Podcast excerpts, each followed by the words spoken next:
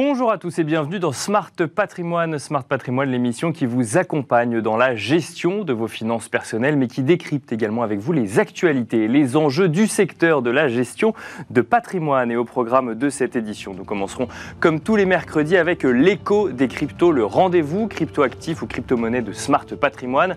En l'occurrence, nous aurons le plaisir de recevoir sur ce plateau dans quelques instants Nathalie Auffauvre, directrice générale de la stabilité financière et des opérations à la Banque de France. Nous échangerons avec elle pour essayer de comprendre quelle est la position de la Banque de France vis-à-vis des cryptoactifs. Comment la Banque de France voit-elle les cryptoactifs?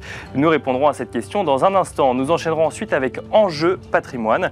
Un enjeu patrimoine où nous tenterons de comprendre ensemble l'appétence des investisseurs particuliers pour le capital investissement à la lumière des chiffres de France Invest pour l'année 2021 qui montrent que la part des investissements particuliers en private equity progresse même si la proportion reste minoritaire au sein des investissements. Nous aurons le plaisir de recevoir sur le plateau de Smart Patrimoine pour en parler François-Xavier Legendre, associé gérant de Dauphine Patrimoine, mais aussi Christophe Deldic, président de Turen Group et vice-président de France Invest. Bienvenue à vous tous qui nous rejoignez. Smart Patrimoine, c'est parti. Et nous commençons donc comme tous les mercredis avec l'écho des cryptos, le rendez-vous crypto-monnaie aux crypto-actifs de Smart Patrimoine. Et aujourd'hui, nous allons tenter de comprendre comment la Banque de France, quel est l'avis de la Banque de France sur les crypto-monnaies ou les crypto-actifs. Pour en parler, nous avons le plaisir de recevoir sur le plateau de Smart Patrimoine Nathalie Auffauvre, directrice générale de la stabilité financière et des opérations à la Banque de France. Bonjour Nathalie Auffauvre. Bonjour. Bienvenue sur le plateau de, de Smart Patrimoine. Alors, vaste question hein, quand on se demande comment la Banque de France, une institution euh, financières comme la Banque de France voient les cryptoactifs, surtout dans un contexte de réglementation actuelle, on y reviendra. Mais peut-être tout d'abord, en, introduction, euh, comment est-ce quel regard vous portez sur l'essor finalement de cet écosystème en France, mais aussi à l'international, avec des investisseurs particuliers de plus en plus présents euh, sur, sur ces cryptoactifs? Alors bien sûr, c'est un sujet que nous voulons regarder de près parce que ces crypto-actifs euh, porte beaucoup de risques. Et je vous remercie de faire l'effort de, parler de cryptoactifs et non pas de crypto-monnaies, parce que euh, la première chose qu'on considère, nous, la Banque de France, c'est que ce ne sont pas des monnaies. D'accord. Euh, ça n'a pas les, attributs d'une monnaie. Vous ne pouvez pas aller acheter votre baguette de pain en payant en cryptoactifs. Il y a très peu de commerçants qui acceptent les cryptos. Et d'ailleurs, ce n'est pas non plus une réserve de valeur compte tenu de la forte volatilité des cours. Donc il faut que ce soit déjà clair, ce n'est pas une monnaie. Mhm. Euh, et euh, d'ailleurs, euh, vos, euros déposés dans un compte en banque ont la garantie des dépôts jusqu'à 100 000 euros. Une somme très importante. Dans le système financier classique Dans le système financier classique, auprès de votre banque. Là, évidemment, vous n'avez aucune garantie. Donc c'est très différent de la monnaie. Alors, donc, merci pour le terme crypto-actif. ça, c'est, donc voilà, donc on parle de crypto-actif, effectivement. Bon, j'imagine que certaines personnes de l'écosystème crypto euh, vous répondraient que eux voient ça comme des monnaies, mais effectivement, vous ne voyez pas ça comme une monnaie. Et alors, comment est-ce que vous voyez cet écosystème qui, euh, qui progresse avec euh, beaucoup de spéculation et donc de fait beaucoup d'investisseurs particuliers qui arrivent sur, sur ces crypto-actifs? Voilà, alors donc de ce fait, effectivement, la principale motivation d'achat de crypto-actifs, c'est la spéculation. Donc les cryptoactifs, ce sont euh, des actifs euh, digitaux euh, qui permettent de faire des placements hautement spéculatifs, puisque finalement, derrière, il n'y a pas une véritable valeur intrinsèque de ces cryptoactifs. c'est vraiment la rencontre de l'offre et la demande. Donc le cours ne dépend que de la confrontation de l'offre et de la demande. En plus, c'est un marché assez opaque qui est tenu par quelques mains. Donc, euh, il peut y avoir des manipulations de cours. Donc voilà, si un particulier a envie d'investir sur des cryptoactifs, il faut qu'il le fasse à hauteur de ce qu'il est prêt à perdre en totalité. D'accord. Parce qu'il n'y a pas de valeur intrinsèque. Quand vous achetez une action, vous achetez une part d'une entreprise, donc une part de la valeur ajoutée que va créer cette entreprise. Vous savez ce qu'elle est son activité. Quand vous achetez un crypto, vous, vous n'achetez la valeur de rien. C'est vraiment un actif virtuel. Donc il faut avoir conscience que c'est purement spéculatif et qu'on peut perdre beaucoup, voire la totalité. C'est intéressant ce sujet parce que finalement, en fait, ça dépend du, point de vue, j'ai envie de dire. C'est-à-dire que les membres de l'écosystème euh, vous expliquent que, euh, bah, en fait, il y a une monnaie, il y a euh, de la création de valeur, il y a un certain nombre d'acteurs, en fait, sur ce, sur cette, enfin, au sein de cet écosystème. Mais quand on regarde ça d'un point de vue investisseur particulier, avec un niveau de connaissance plus ou moins grand sur les crypto-monnaies, là, d'un coup, le discours est différent. C'est faites attention quand même parce que ça reste quelque chose de très risqué. Exactement. La première risque, c'est le risque en tant qu'investisseur, euh, puisque par exemple, si on prend le Bitcoin, il, il varie énormément. Euh, je crois que c'est autour de 40 000 dollars en ce moment. Ça est monté à 60 000, c'est descendu à, 35 000, rien qu'en 2021. Donc c'est extrêmement volatile. On ne sait pas quel est le bon niveau, quel bon cours. Donc je pense que du point de vue d'un investisseur individuel, faut la première chose, c'est de savoir que c'est extrêmement volatile, donc extrêmement risqué. On peut gagner, on peut avoir la chance de gagner, on peut aussi beaucoup perdre, et on ne sait pas quel est le bon cours puisqu'il n'y a pas une valeur intrinsèque derrière.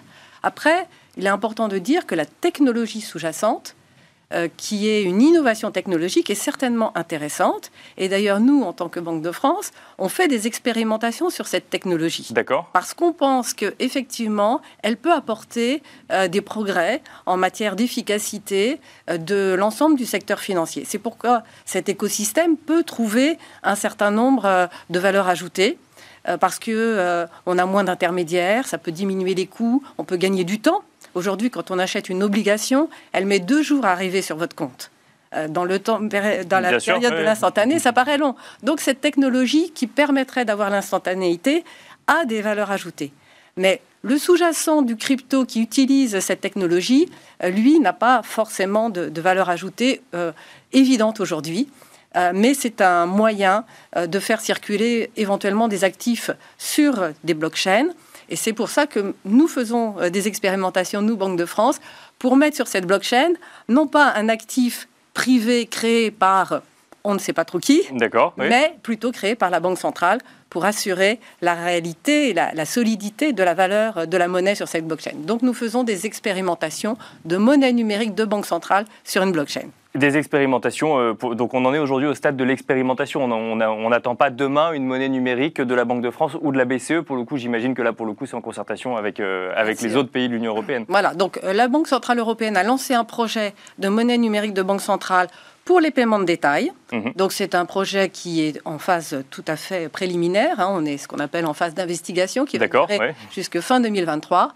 Et parallèlement, pour faire avancer aussi le débat, nous, Banque de France, nous faisons des expérimentations concernant les marchés de capitaux. Donc ce qu'on appelle le marché des gros. Par exemple, comment régler euh, une obligation qui serait émise sur une blockchain, donc les actifs tokenisés, et comment euh, ça pourrait fonctionner de manière à apporter un actif le plus sûr dans cet écosystème. Donc c'est intéressant ce que vous dites, c'est que le côté spéculatif, il faut faire très attention, mais la technologie est intéressante. Euh, quand on regarde l'écosystème, on voit qu'il y a de plus en plus d'acteurs qui se lancent. on, voit aujourd'hui des livrets en, crypto-monnaie, on voit alors des, des, des, acteurs qui permettent de sécuriser les transactions et qui du coup vous rémunèrent si jamais vous leur euh, vous les financez pour euh, vous aider à sécuriser les transactions. Donc ça revient finalement à un fonctionnement du livret. Là aussi, c'est des choses que vous regardez ou euh, au-delà justement de, de, ce qu'on pourrait appeler des crypto-monnaies et que vous appelez des crypto-actifs, l'émergence de nouveaux services financiers, c'est quelque chose que vous regardez en lien avec la blockchain? Alors oui, nous le regardons. Pourquoi? Parce que nous sommes là pour soutenir une innovation responsable dans un cadre sécurisé. Donc l'ensemble du fonctionnement des marchés financiers a été encadré par une régulation. Et bien entendu, si cet écosystème appuyé sur cette technologie permet de faire des progrès, il faut quand même que cet écosystème soit régulé, parce que sinon on a tous les risques de fraude, euh, d'ailleurs de, piratage des plateformes, euh, de, de cyberattaques, euh, les risques bien sûr de blanchiment, financement du terrorisme, évasion fiscale, voire évasion des sanctions, puisque c'est un sujet d'actualité. Donc cet écosystème ne peut pas se développer en dehors de toute régulation. Euh, peut-être qu'une partie de son euh, attrait aujourd'hui, c'est parce que ça n'est pas régulé et que ça diminue certains coûts, parce que la régulation a un coût. Mais bien sûr, en tant que régulateur et de banque centrale, on ne peut pas laisser se développer un écosystème sans aucune régulation qui ouvrait des portes très importantes euh, sur toutes ces, toutes ces, enfin, ces risques-là. Donc, il est important de, de trouver le juste chemin pour que cet écosystème trouve ses bénéfices, l'innovation, la plus grande efficacité, euh, et puis par ailleurs, euh, soit dans un cadre de confiance. Alors justement, sur le côté euh, régulation, il y, a, pas mal de discussions en ce moment au niveau européen avec la réglementation MICA. On voit, déjà, on n'est pas passé loin d'une interdiction pure et simple au, motif de, enfin, pour un motif écologique porté par un certain nombre de députés européens. Et, là, alors, on assiste à au Parlement européen euh, une volonté de réguler les crypto-monnaies comme d'autres actifs financiers avec euh, une levée de bouclier de l'écosystème crypto-monnaie qui dit euh, vous ne pouvez pas réguler ces actifs comme d'autres actifs financiers puisque la technologie derrière est sous-jacente et supprimer l'anonymat notamment sur les transactions revient à remettre en cause l'écosystème dans son ensemble. Alors je me fais le porte-voix de, de cet écosystème. J'imagine que quand on est à la Banque de France et que comme vous le dites, on a pour mission de vérifier que c'est dans un écosystème sécurisé, on a une vision un peu différente du, sujet et de ce sujet réglementaire au niveau européen? Oui, bien sûr. Je pense qu'encore une fois, il est important de euh, fixer un cadre de confiance. Et d'ailleurs, il y a beaucoup d'acteurs qui souhaitent qu'il y ait une réglementation pour qu'ils sachent dans quel cadre Bien sûr. Il, fonctionne. Et, euh, et, la France est plutôt en avance sur le sujet. La France est plutôt en avance, puisqu'il y a eu la loi Pacte qui a reconnu les prestataires en, service. Euh, les PSAN, oui. Les PSAN, voilà, de prestataires de services d'actifs numériques.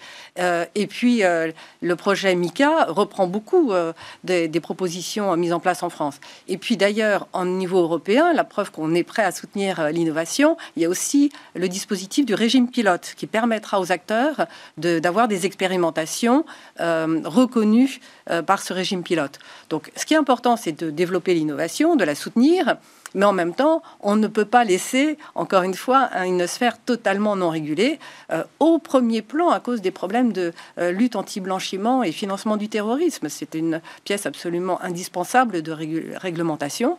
Donc, il va falloir trouver un chemin et je pense qu'il existe. Et je pense qu'il existe, de même que pour euh, le côté euh, innovation responsable, puisqu'on voit que dans cette technologie, il y a des évolutions qui vont permettre d'être beaucoup moins consommateurs euh, de, et d'émissions de CO2. Bien sûr. Oui. Il y a un autre sujet. Alors, effectivement, la réponse, c'est de dire bon, bah, tout dépend d'où vient l'énergie. Mm. et bah, si jamais l'énergie à la base est propre, effectivement, d'un coup d'un seul, l'impact carbone du, du, Bitcoin ou des cryptoactifs baisse d'autant. Donc, ça, c'est effectivement un sujet qu'on regarde dans la réglementation européenne. Oui, parce que euh, bon, la, réglementation européenne se préoccupe des innovations euh, financières de manière à ce qu'elles soient dans un cadre sécurisé, mais vous savez qu'on a un grand plan qui est aussi de soutenir bien sûr, finance responsable. Avec notamment les discussions au niveau de la taxonomie européenne, bien Exactement. Donc, par exemple, nous, notre réflexion sur la monnaie numérique de banque centrale, c'est bien sûr une monnaie numérique qui euh, sera émise avec un faible impact carbone.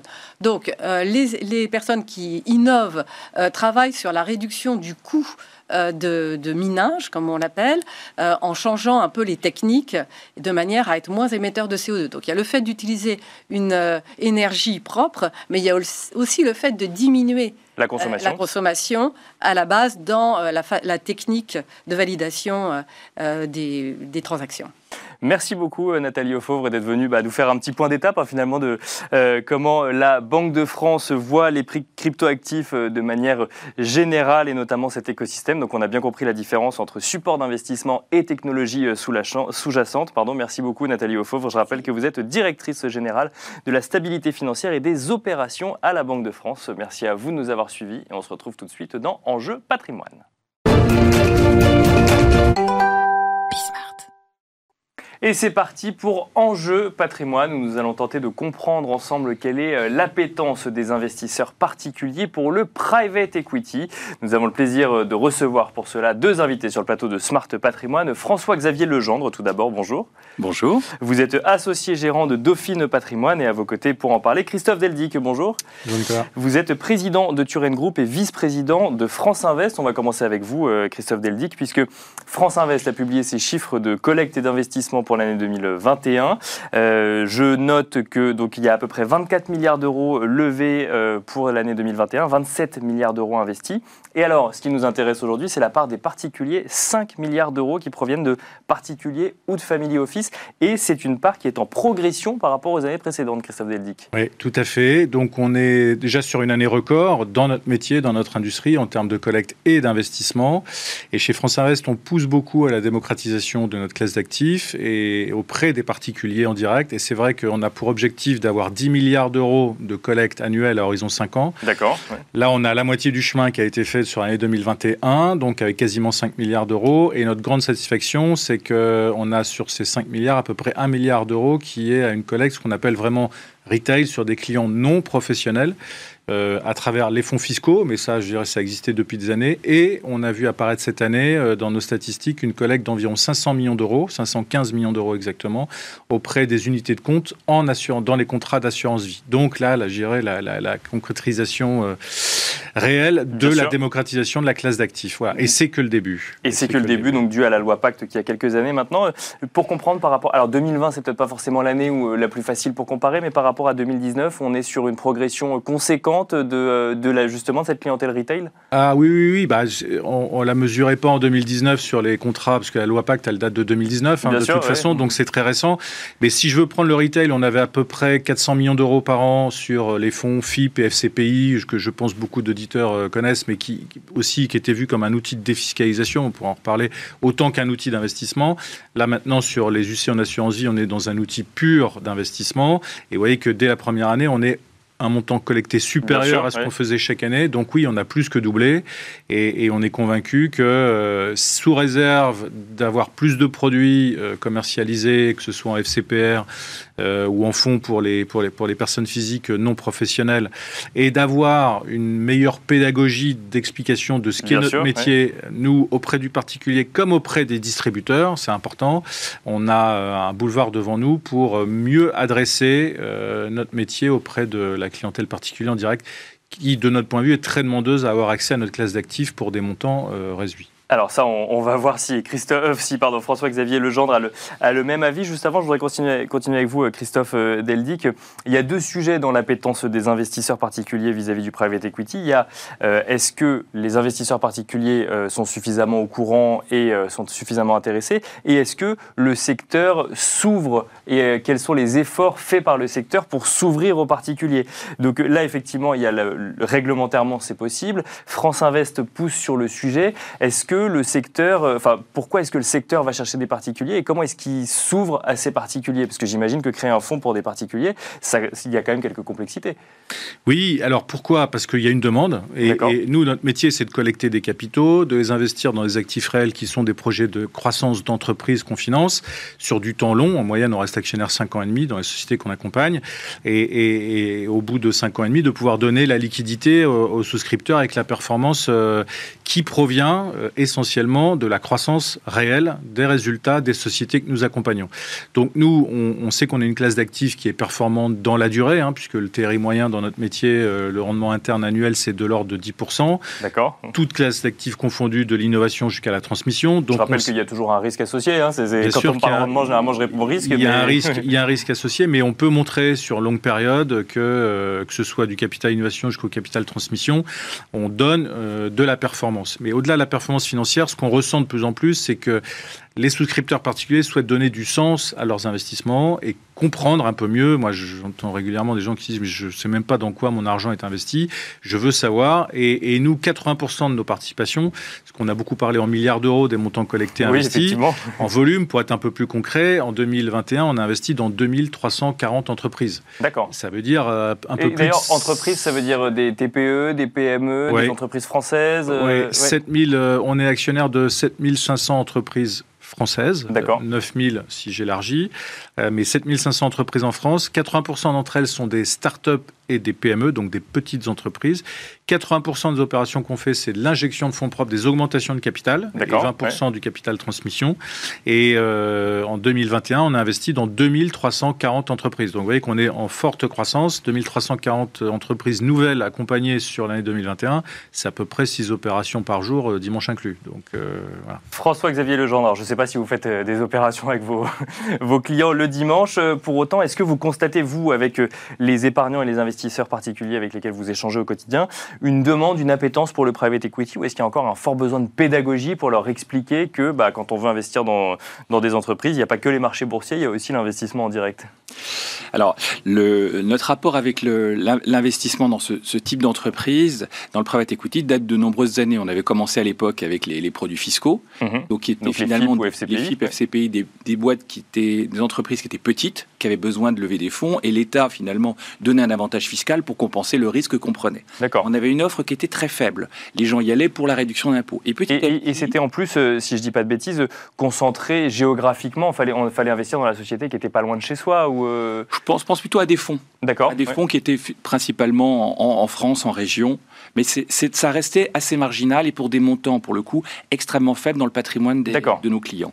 Et depuis quelques années, on a commencé à, avoir accès, en fait, pour nos clients, à des solutions professionnelles qui, elles, sont des entreprises plus matures, sur lesquelles on avait des, des rentabilités qui finalement étaient plus certaines.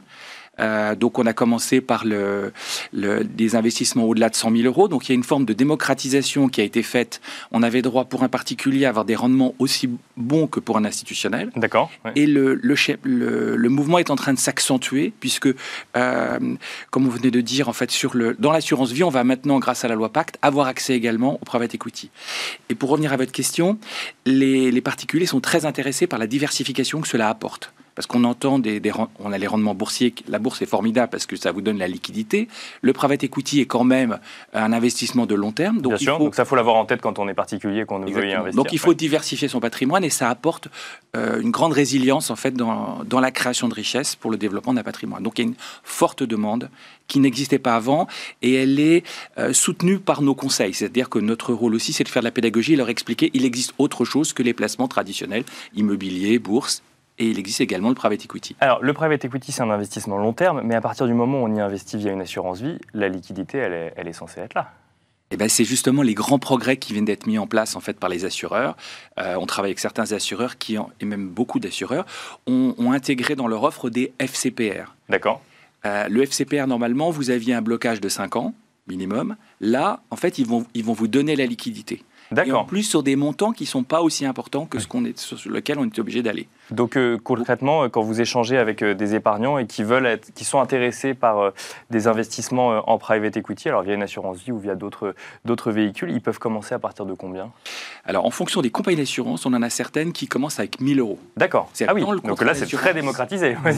Et c'est des très très jolies solutions. Et c'est incroyable ce, que, ce à quoi on a accès aujourd'hui. Des vrais fonds professionnels avec alors, euh, et puis il y en a d'autres qui vont donner des barres. Ils vont dire c'est minimum 10 000 euros dans votre contrat d'assurance vie. D'autres euh, qui vont dire c'est minimum 20 000 euros. D'accord. ok. Ça peut jouer sur la France, sur le Luxembourg, mais il y a une vraie démocratisation et ça c'est formidable. Euh, Christophe Deldic, on peut faire quelque chose avec 1000 euros en private equity? Non, c'est le volume qui derrière va, permettre d'investir. Tout à fait, tout à fait. Non, mais pour répondre aussi à votre point, il va y avoir de plus en plus de fonds qui seront éligibles euh, aux unités de compte en assurance vie et donc il y aura de plus en plus de produits sur l'étagère pour les, pour, les, pour, les, pour les souscripteurs. Donc ça c'est le premier point pour démocratiser, il faut qu'il y ait plus d'offres. Voilà. Et ensuite il faut bien canaliser la demande et, et nous notre vision c'est qu'il y a besoin de former davantage euh, tous les gérants de patrimoine ne connaissent pas encore assez bien notre classe d'actifs, notre métier, comment, comment on fonctionne, comment on crée la performance, comment on crée la valeur. Et donc ça aussi, c'est notre boulot, c'est de faire la pédagogie auprès des particuliers d'une part, mais aussi auprès des différents distributeurs de ces nouveaux fonds, parce qu'on aura une offre, euh, elle est déjà là, mais elle va s'améliorer encore dans les prochains mois, les prochaines années. Notre vrai sujet, c'est qu'il y ait après la bonne pédagogie pour euh, flécher la demande de l'épargnant vers le bon fonds et sa demande, parce que on fait du financement de l'innovation, on fait du financement de capital développement, on fait du financement de transmission, des sujets de maturité aussi. Donc, euh, il faut pouvoir bien faire la pédagogie. Justement, parce que François-Xavier Legendre, pour euh, l'investisseur particulier euh, qui ne connaît pas forcément ces sujets-là, alors si vous avez effectivement dans votre clientèle des chefs d'entreprise, capital innovation, capital transmission, j'imagine que c'est des sujets qu'ils connaissent au quotidien. Là, pour le coup, il y a peut-être une connaissance de ces sujets-là plus que d'autres type d'investissement puisque c'est leur quotidien. Mais euh, pour le reste, euh, ça reste un monde qui, jusqu'à pas si longtemps que ça, été complètement fermé aux investisseurs particuliers. Est-ce faut tout reprendre dès le début quand vous, quand vous échangez avec eux en fait, c'est, euh, il y a toute une pédagogie à faire et, je pense que vous avez tout à fait raison, Christophe. C'est-à-dire que même les gestionnaires de patrimoine n'étaient pas au courant de la façon dont ces fonds étaient gérés. D'accord. Aujourd'hui, à partir du moment où il y a une offre qui est suffisamment importante, on commence à avoir dans nos équipes en fait des gens qui sont des équipes qui sont spécialisées dans l'analyse des fonds. D'accord. Sait bien que une performance, mettons de 10% sur un capital investissement, c'est pas la même chose que sur un capital innovation. On est en train d'identifier les risques qui sont associés à chaque fonds et dans l'analyse dans que l'on fait des, fonds, on va regarder si dans la même catégorie, le fonds est bon ou pas bon. on va pouvoir les comparer, mais dans leur catégorie et pas dans d'autres catégories. Donc, ça devient très spécialisé aussi. Donc là, c'est, enfin, Donc, votre rôle, c'est vraiment de, de évangéliser auprès des gestionnaires de patrimoine qui vont eux-mêmes apporter en théorie la bonne parole et le bon conseil auprès de, leurs clients. Il faut rappeler effectivement aux gens qui nous écoutent que euh, investir en private equity ou capital investissement, ça veut dire aller investir dans des entreprises. Après, on a différents stades de maturité d'entreprise. On a des jeunes entreprises, des entreprises qui veulent se développer, des entreprises qui sont en forte croissance, d'autres euh, où euh, le dirigeant aimerait finalement quitter, partir à la retraite ou aller faire autre chose. Et donc, c'est autant de risques et de rendements qui sont associés euh, une entreprise plus jeune est plus risquée, par exemple, qu'une entreprise mature sur son marché, euh, Christophe Deldic Oui, mais plus risqué, c'est aussi un meilleur rendement. Enfin, Bien sûr, non, non, potentiellement quand le, quand le, quand le, voilà, et donc un meilleur multiple d'investissement. L'offre va s'améliorer. Moi, je vois chez, chez Turan aujourd'hui, on a une offre à la fois de fonds fiscaux et à la fois euh, de fonds avec une SLP qu'on a créée, destination de la clientèle privée professionnelle. Alors, SLP pour les gens qui nous. Société de libre partenariat, qui est le bon véhicule aussi pour la clientèle privée qui souhaite investir dans notre classe d'actifs. On va créer des FCPR euh, aussi euh, en unité, éligibles en unité de compte pour assurance vie.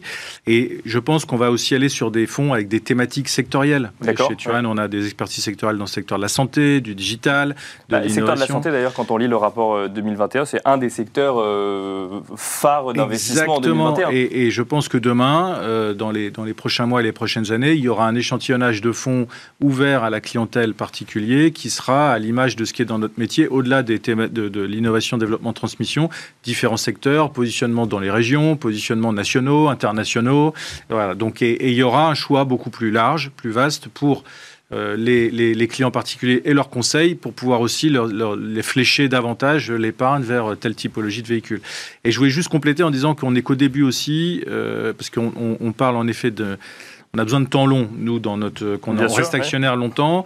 Il y a des véhicules euh, nouveaux qui sont très euh, en forte croissance, comme les plans d'épargne retraite, qui sont tout à fait des bons réceptacles pour nous, puisque c'est du temps long, c'est de l'épargne longue pour préparer sa retraite, et c'est un sous-jacent merveilleux pour notre classe d'actifs, puisque nous, on reste actionnaire longtemps, avec une performance qui vient sur la durée, et donc qui, qui s'adresse tout à fait aussi au PER, au PERCO, enfin voilà, tous ces nouveaux produits. Justement, François-Xavier Legendre, euh, rapidement, qu'est-ce que ça veut dire concrètement investir en private en termes de pourcentage de son patrimoine ou de diversification, de euh, montant, de temps et euh, éventuellement de fiscalité alors, euh, et le tout dans très peu de temps.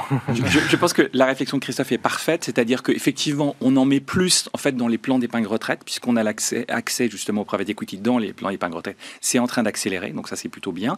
Donc on en mettrait des montants qui peuvent être de l'ordre de 20%. D'accord. Pas impossible. Et par contre, sur la partie plus courte, là où les gens peuvent avoir besoin plus rapidement de leur argent, on essaie de le limiter à 10%. D'accord mais c'est devenu une vraie classe d'actifs. C'est pas à la marge, c'est 10%. Et quand vous regardez que les gens, ils ont entre 20 et 30% de fonds en euros, ils ont d'autres types d'investissements, avoir 10% en private equity, bien, bien choisi pour chaque personne, évidemment, en, dosant le risque du private equity. On a vu que c'était très vaste comme classe d'actifs. Ça, a une incidence euh, fiscale euh, d'investir en private equity ou c'est comme un autre investissement classique en assurance vie? Euh, Ou en PER pour le coup je pense que la fiscalité intervient assez peu D'accord. Non, mais c'est important de le savoir, même s'il n'y a pas d'incidence particulière, c'est important de le savoir. Non, il y, a deux choix. Il y a soit vous investissez euh, euh, par le biais d'un FCPR en direct, auquel cas vous n'aurez que les cotisations sociales à payer, donc il n'y a pas d'impôt sur les revenus, soit vous êtes en assurance vie et vous aurez droit à la flat tax à 30%. Mais l'assurance vie offre d'autres avantages. Donc, euh, voilà, c'est pas, pas trop le sujet. On choisira en fonction de la personne. Merci beaucoup euh, François-Xavier Legendre, associé gérant de Dauphine Patrimoine. Merci Christophe Deldic, président de Turel Group et vice-président de France Invest. Merci à vous deux de nous avoir détaillé l'investissement en private equity pour les particuliers. On le rappelle que c'est un investissement de temps long. Merci à vous, nous, à vous tous de nous avoir euh, suivis. Je vous donne rendez-vous demain à 13h sur Bismart pour un nouveau numéro de Smart Patrimoine.